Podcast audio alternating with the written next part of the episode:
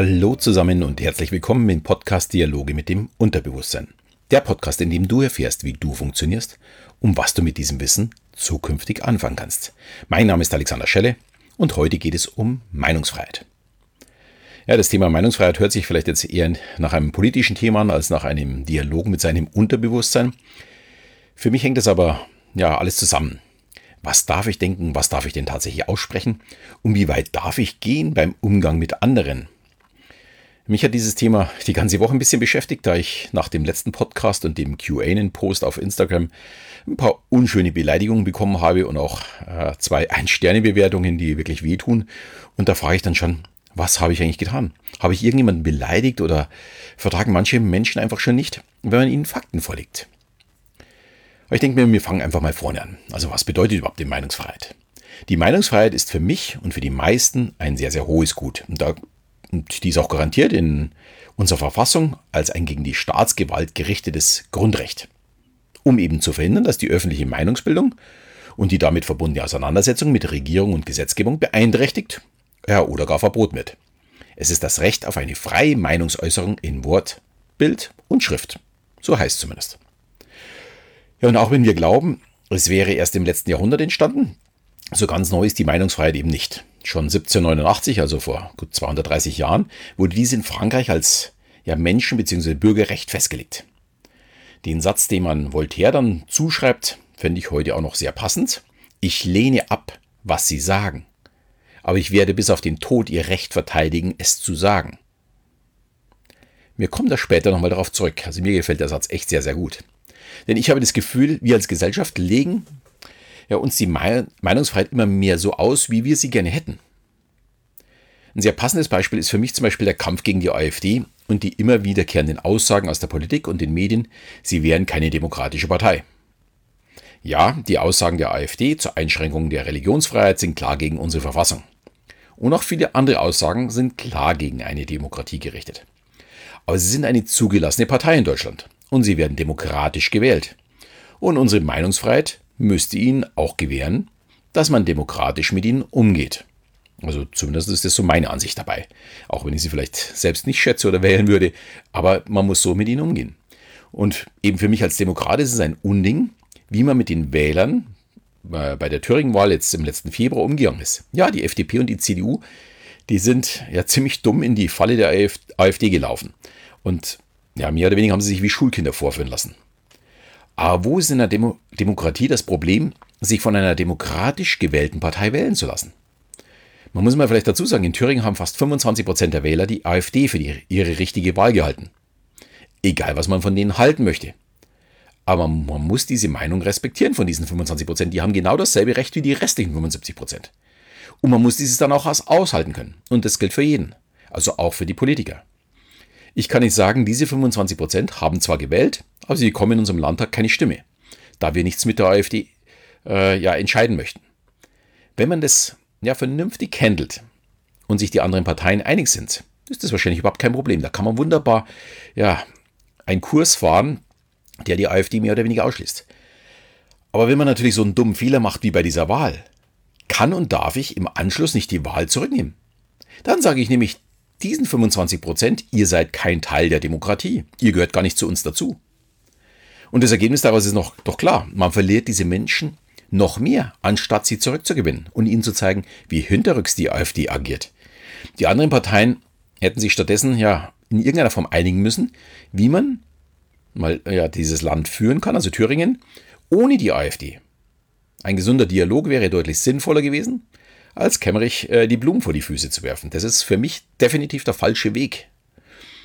Und für mich ebenso kritisch ist der Umgangston in sozialen Medien mit der, mit der AfD.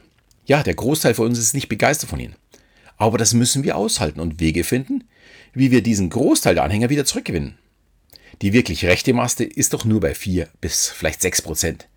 Und die können wir locker ertragen, die haben wir immer ertragen. Aber dafür muss man den Gegner dann auch wirklich ernst nehmen und nicht immer nur beleidigen.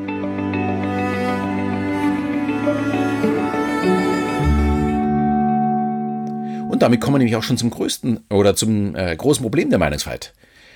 Das Recht zur freien Meinungsäußerung ist nicht das Recht, jeden nach Belieben zu beschimpfen äh, oder zu beleidigen. Und ich denke, jedem ist klar, Diesen Part haben wir in den letzten Jahren schon deutlich ausgereizt, beziehungsweise vielleicht auch überschritten für die einen oder anderen. Bevor ich vielleicht meine Meinung zu dem Problem äußere, äh, ich habe mal, mal aus dem Grundgesetz rausgesucht, welche Beschränkungen eigentlich äh, diese freie Meinungsäußerung hat. Und ja, war auch ein bisschen überrascht. Ich lese das einfach mal vor. Der Schutz der persönlichen Ehre gegen Beleidigung oder Verleumdung. Gut, das ist für mich noch klar. Die Weitergabe als geheim klassifizierter Information. Da gehört übrigens auch unser Datenschutz dazu. Die übermäßige Kritik an eigenen oder ausländischen höchsten Staatsvertretern wie Staatsoberhaupt, Gerichten oder manchmal selbst einfachen Beamten. Das muss ich gestehen, habe ich etwas überrascht, weil ich glaube, das wird so nicht mehr eingehalten. Dann die Grenzen der Sittlichkeit und des Jugendschutzes. Gut, das ist noch relativ klar. Die Grenzen der, der öffentlichen Sicherheit. Dann der unlautere Wettbewerb durch Diskreditierung der Ware oder Dienstleistung eines Konkurrenten. Das ist in den USA erlaubt, bei uns eben nicht. Und die nicht autorisierte Weitergabe urheblich äh, geschützter Informationen. Ja, das mit der übermäßigen Kritik an Staatsoberhäuptern ist für mich so die größte Überraschung. Das wusste ich vorher nicht. Und da fängt jetzt auch meine Kritik an ich habe das Gefühl, wir verlassen das richtige Maß am Umgang miteinander und auch natürlich am Umgang äh, mit, mit unseren Politikern. Ein passendes Beispiel sind für mich hier die Comedians, Satiriker, Kabarettisten, wie man sie auch nennen möchte. Früher machte man Scherze über das allgemeine Leben. Da fand man das unheimlich lustig, dass man über das allgemeine Leben äh, gelacht hat. Dann ging es über die Dummheit von anderen und mittlerweile werden Personen aus dem öffentlichen Leben einfach nur noch beleidigt. Da stellt sich mir wirklich die Frage, ist das der richtige Weg? Für mich und wahrscheinlich für euch nicht, da wir wissen, dass dies zur Nachahmung führt und somit die Grenzen im normalen Leben immer weiter verschiebt. Und das fängt schon in der Familie an. Ich sehe immer wieder Kinder, die ihre Eltern beleidigen, also das höre ich dann natürlich, oder ich sehe, wie sie einen Stinkefinger zeigen. Ich, ich kann da immer nur den Kopf schütteln. Ich sage immer, was haben die für einen Umgangston miteinander? Wenn die das schon in der Öffentlichkeit tun, was machen die eigentlich, wenn die untereinander sind, oder ist es ihnen vollkommen egal? Also unsere Kinder tun das erfreulicherweise nicht, weil wir als Vorbilder das natürlich auch nicht tun. Und die auf der Bühne, egal ob jetzt Comedian, Kabarettist oder Satiriker, das sind nun mal auch Vorbilder für alle anderen. Und das muss man sich gut überlegen. Ich habe da vor zwei oder drei Jahren ein Interview mit einem älteren Kabarettisten gehört. Ich meine, allerweil war Gerd Poll, bin mir aber nicht ganz sicher. Und er meinte, er wird immer hart die Sache kritisieren, aber niemals die Person als Person. Und das finde ich, das ist eine gesunde Einstellung. Das ist auch absolut richtig. Was unsere Politiker als Person über sich ergehen lassen müssen, überschreitet für mich schon sehr weit das Ertragbare. Ich bin ja ein ganz, ganz großer Kabarett- und Satire-Fan. Ich schaue mir das auch alles an. Ich gehe auch gerne immer ins Theater. Aber muss es denn wirklich sein, dass sich viele nur noch über Personen lustig machen? Wie soll man denn erwarten, dass ein Volk der Bundeskanzlerin Respekt gebührt, wenn jeder auch nur halbwegs begabte Comedian meint, sie nachäffen zu müssen? Äh, danach muss man sich einfach nicht wundern, wenn Angela Merkel am Galgen baumelnd durch Demos getragen wird. Das ist die ganz normale Reaktion daraus. Oder auch diese Beleidigung gegen die grünen Abgeordnete Künast, habe ich im Winter, glaube ich, schon mal in einem Podcast gehabt. Da sagt man ein Stück Scheiße, Schlampe oder Geisteskranke. Das hat die über sich ergehen lassen müssen. Und dann vom Berliner Landgericht ist sie damit auch noch abgeschmettert. Da fragt man sich wirklich, wo soll das noch hinführen? Wenn das eine normale Umgangssprache ist, die man ertragen muss, ähm, wo kommen wir da hin? Erfreulicherweise hat sie äh, von dem Berliner Kammergericht, also die nächste Instanz, die sie ja wenigstens zum Teil recht bekommen und einige Sachen äh, wurden dann auch wirklich verfolgt. Aber mal ehrlich, Müssen wir darüber wirklich diskutieren? Sind wir schon so dickhäutig geworden, dass es normal geworden, geworden ist, dass man jemanden ein Stück Scheiße oder Schlampe oder Geisteskranke, da waren ja, ich glaube, es ging um 21 Fälle, es waren noch viel schlimmere Sachen dabei, ähm, das kann doch nicht sein. Das trifft aber nicht nur Politiker, äh, zum Beispiel auch einen Wendler. Ja, er scheint nun mal nicht die hellste Kerze im Universum zu sein, aber muss man ihn wirklich als Person beleidigen? Ich hoffe, das war jetzt keine Beleidigung, das muss man direkt mal überlegen. Nee, also ja, er ist ein bisschen einfacher gestrickt, sagen wir es mal so. Und hier würde mich freuen, wenn das Fernsehen so vernünftig werden würde und persönliche Beleidigungen einfach nicht mehr senden würde. Also wenn ich zu ihm sage, er ist ein Arschloch, so geht es einfach nicht. Ähm, und da könnte das Fernsehen schon einschreiten. Natürlich darf man bis zu einer gewissen Grenze und natürlich kann man über jemanden sprechen. Aber ja, wenn das Fernsehen dann sagen würde, ey, so weit gehen wir nicht mehr, dann müsste wahrscheinlich Pocher umschulen. Aber wäre es das nicht wert? Ja, mein Fazit dazu, Meinungsfreiheit zu Inhalten, etwas kritisch zu hinterfragen, äh, nicht eben alles hinzunehmen und auch der Austausch von unterschiedlichen Meinungen ist aus meiner Sicht durch nichts zu ersetzen.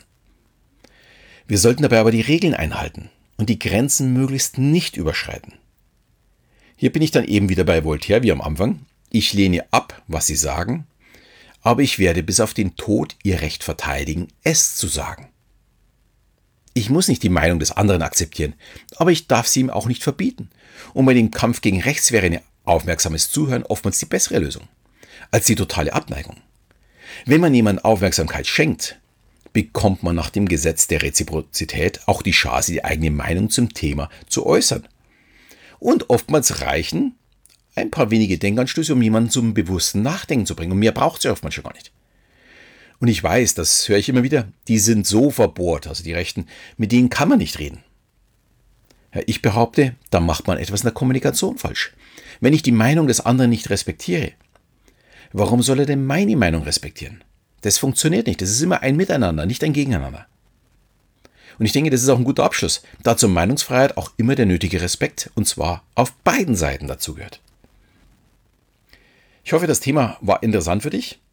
Und da ich letzte Woche zwei Ein-Sterne-Bewertungen bekam, würde ich mich umso mehr freuen, wenn ich in dieser Woche viele Fünf-Sterne-Bewertungen bekomme, um das wieder wegzumachen. Schließlich brauche ich davon ja ungefähr das Zehnfache, um das wieder halbwegs äh, auszugleichen. Ich sage schon mal vielen Dank für deine Unterstützung und in diesem Sinne verabschiede ich mich wieder bis zum nächsten Mal, wenn es wieder heißt Dialoge mit dem Unterbewusstsein.